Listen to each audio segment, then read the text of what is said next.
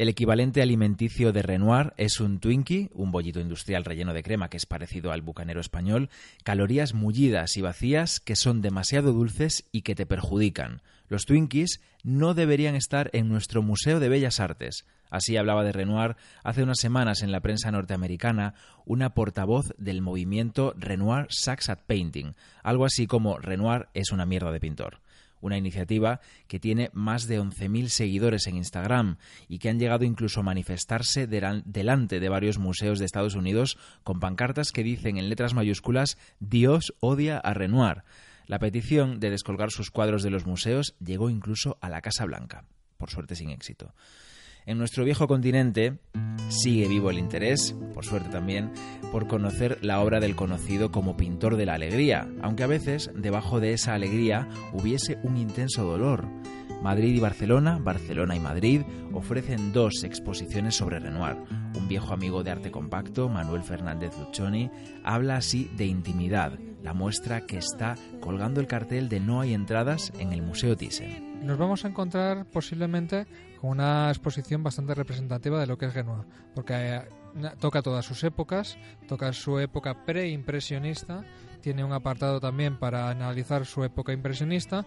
Tenemos, por ejemplo, el, el boceto del Val del Moulin de la Galette, que también es bastante especial, o tenemos obras como Después del almuerzo, que es una de sus obras maestras, y después también nos vamos a encontrar con toda su producción retratística, que es muy importante, con lo que son los paisajes, que es una vía de escape que toma Genoa cuando él está trabajando como retratista, y después todo lo que es su entorno familiar y finalmente sus bañistas, que posiblemente sea la parte más reconocible de su etapa madura. ¿no? Manuel Fernández Luchoni y los laberintos del arte ofrecen visitas guiadas a Renoir cada viernes y cada domingo y recuerda que como complemento a las obras que se podrán ver hasta enero en el Thyssen, en Barcelona está Renoir entre mujeres, una mirada a la interpretación que hizo el pintor sobre la figura femenina a lo largo de su vida. Tiene, ha conseguido los fondos o gran parte de los fondos del Museo d'Orsay.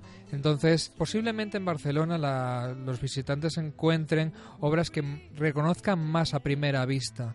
Pero una cosa importante es que a veces las exposiciones no debemos de valorarla por reconozco la obra famosa, sino por toda la estructura. ¿no? En Barcelona vamos a encontrarnos también con obras de otros artistas que ayudan a complementar la visión de Genoa. Por ejemplo, de artistas catalanes que vivieron en Montmartre en la época en la que estaba viviendo allí Genoa. Nos vamos a encontrar también pintura de tipo académico en comparación, por ejemplo, a las últimas grandes banistas de Genoa, las más clásicas. Nos vamos a encontrar también esculturas hechas por eh, un ayudante de Genoa. Yo lo veo personalmente como dos visitas complementarias y si a todo apasionado a Genoa yo le diría que no lo dudase y reservase en ambas exposiciones. Queda claro, vamos mirando billetes y cerramos estos minutos de arte con un dato más que quizá les vendría bien conocer a esos de Renoir Saxat Painting. Manuel, dinos. Yo creo que primero en estos casos conviene informarse. Conviene informarse sobre la enfermedad terrible que padeció Renoir en los últimos años de su vida, que era una artritis, eh, vamos, que a cualquiera nos hubiera anulado como persona él perdió no solamente la movilidad de sus piernas, eh, la movilidad de uno de sus hombros, sus dedos se quedaron, sus tendones se rompieron todos ellos, o sea, sus dedos eran, para que lo entendamos, como si fueran raíces anquilosadas y entremezcladas. Es más, cuando para poder pintar se metía pinceles entre los dedos ¿eh? y, vamos, se los metían, porque es que es una cosa que no podía hacer y él pintaba de la mejor manera que podía y lloraba de dolor cada vez que pintaba. De hecho, hay una anécdota que a mí me parece realmente maravillosa. En los últimos años de su vida le visitó en su taller eh, de donde cuando estaba viviendo en Niza eh, Matisse, el llamado pintor de la felicidad heredó este título de Genoa, porque Genoa es el primer gran pintor de la felicidad, ¿no? Y le preguntaba a Matisse, ¿cómo es posible que tú, que estás llorando de dolor mientras estás pintando esto, no estés expresando lo que sientes, sino que estás expresando justo lo contrario de lo que sientes? Y él le decía que había que estar por encima de las situaciones. Si Genoa hubiera pintado lo que sentía, lo cual rompe mucho con el tópico, hubiera hecho cuadros como Munch, Entonces, si uno no conoce esto, pues es normal que a uno le parezca que eso lo pinto yo. Gracias Manuel, nada que añadir. Cerramos conexión hasta la semana que viene, que será Conexión Roma. Estamos de vuelta. Gracias por la espera.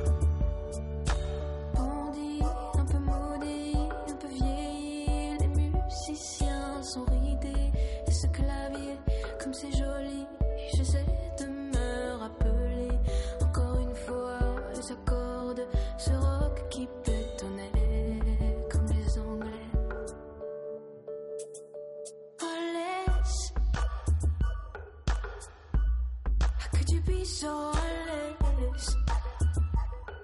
Oh, could you be so heartless? Oh, could you be so heartless?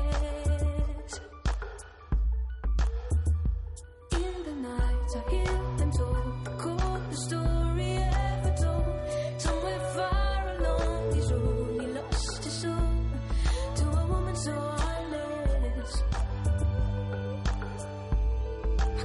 so